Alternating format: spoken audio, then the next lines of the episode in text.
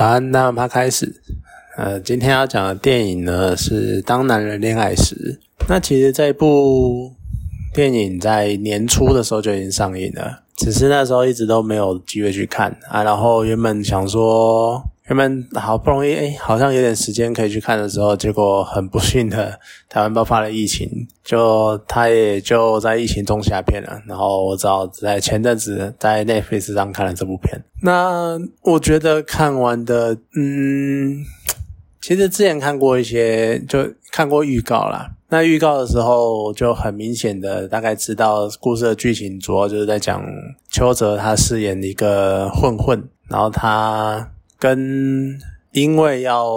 讨债，结果讨到徐伟宁，然后因为看到徐伟宁很正，所以有点类似一见钟情，然后跟想要把他，想要追求他，然后就最后怎样？预告都在讲追求的故事，呃，不太意外是剧情一定会走向徐伟宁会喜欢上他，然后两个人有一段恋情。那我之前也有被雷，被暴雷，就是。结局就是邱泽会过世，然后就有一些画面，大概知道会有怎样的片段这样子。所以我是在已经知道结局的情况，然后还有知道他前面的样貌跟大概跟推测出大概的剧情走向去看这部电影，但是我还是有一点惊喜，而且即使我知道结局，但在结局之前的转折是我。没有预想到的，然后所以我觉得也算是蛮有趣的。嗯，虽然比较让人家出戏，会让我出戏的是，就是徐伟宁有点太斯德哥尔摩症候群了吧？就他是一个在讨你爸爸欠债的混混，然后就只是为了减轻债务，所以跟他吃饭，结果吃着吃着你就喜欢上他了。就这种真的是非常斯德哥尔摩症候群的。剧情走向常常会让人家觉得很 莫名其妙。呃，我不否认，就毕竟就是因为会有这样的情况，会有这样的案例，所以才会有斯德哥尔摩症候群。可是电影啊，或者是影集，常常拿这一点出来做文章，难免会让人家觉得有点太过滥用这个名词的感觉，所以。每次看到都会觉得有一点点，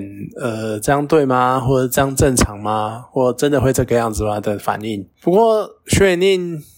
该怎么讲？我觉得这一部戏并没有，我其实看过很少他的作品啊。那我觉得这部戏他并没有表现得到让人家觉得很好的程度，因为前面。前半段因为剧情设定的角色设定的关系，所以他都是要 get saving 啊，然后就是脸非常严肃，然后非常的不苟言笑，然后你跟他讲什么，他都不会有反应，甚至于都已经有点类似半放弃，然后随便的那个样子，所以他就是一脸就是无所谓，或者是就算在生气不甩你，但他还是一号表情那个样子。嗯，虽然说前半段因为前半段人物设定关系，所以导致他都是一号表情嘛。好。这个呢不是他的问题，但是我觉得他表现的没有到这么好的原因，是因为他中间渐渐的被邱泽打动的时候，他有一幕是应该就是有点类似要偷偷笑的那个样子，而我觉得他并没有给人家一种哦，他终于笑了那种感觉，反而就是那一种，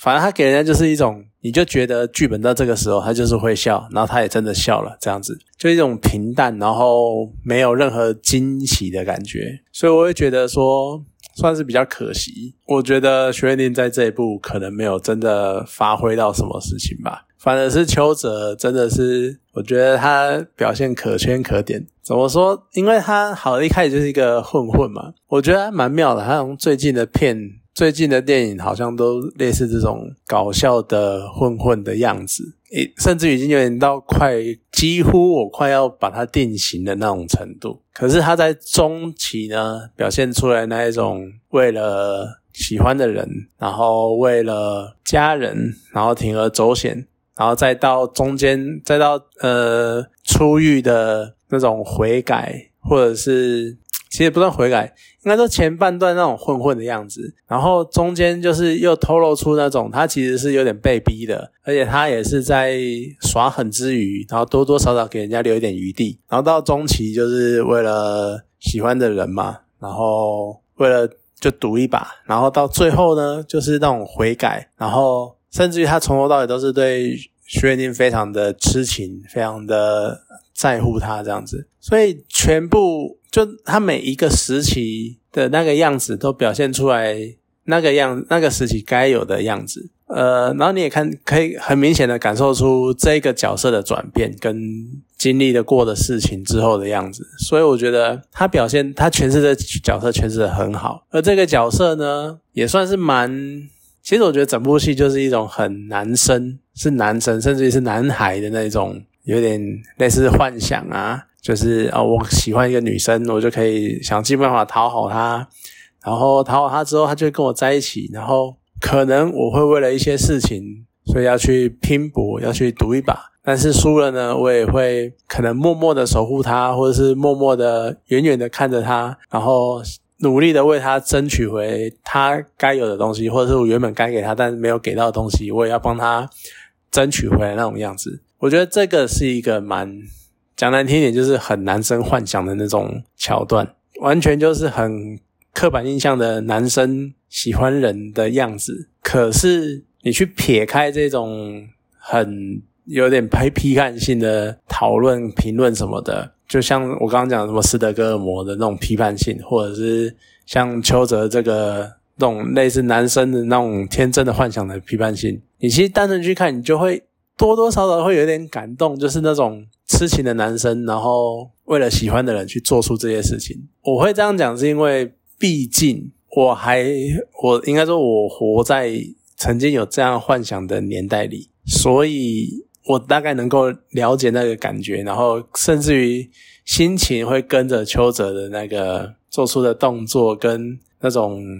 心态心情去有点类似共鸣吧，所以我多多少少还是会被打动、被触动。而且虽然我知道结局，但是我一直以为是到最后，就是我一直以为。徐远定是到最后才原谅他，但结果发现其实不是，是中间已经有一段邱泽因为动脉瘤的关系，然后要住院，徐远定就已经知道这件事情了，然后就要原谅他，然后两个人也短非常短暂的有小小的复合了一下，但是邱泽就很快的走了。我再讲一次，因为我已经知道结局了。不然呢？其实，在我不知道结局的情况之下，去看那一段，我会觉得这个转折是蛮有趣，而且很不错的处理方式。就是在那种你看，呃，邱泽倒在地上，然后徐元宁跑去帮助他，然后帮他送医，然后两个人最后又重逢，然后又短暂的在一起，然后徐元宁就这样照顾他，在病床前照顾他，这样子。在那一段你看到那里的时候，你就会有一种好像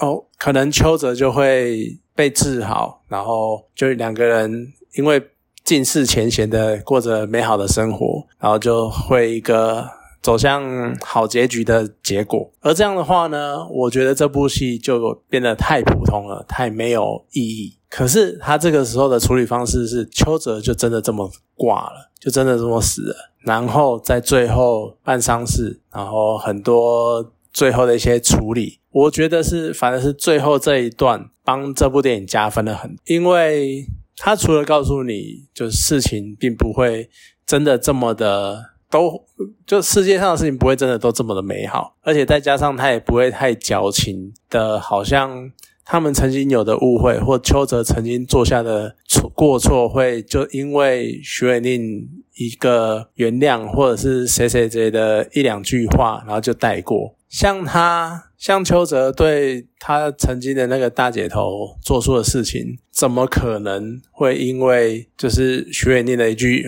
说两个人因为在一起然后而解决呢？其实可以想见的是，邱泽之后一定会一直被大姐头骚扰，所以你走到这个结果，邱泽的死亡感觉上其实是一种，虽然我们不能这样讲，但是也算是一个比较好的交代。而在最后呢，其实有两个地方触动了我的泪腺。在第一个触动我泪腺的地方是徐远宁他第一次做邱泽最爱吃的粉蒸肉，然后在病床前要拿给他，那是他们邱泽快死呃即将死亡的那一幕。但这一幕不是，是在反而是在灵堂的时候，邱泽呃徐元令再度做了粉蒸肉，然后要。供给这时候已经是供了，对，供给邱泽，那一幕呢，我有受到感动，就是然后有点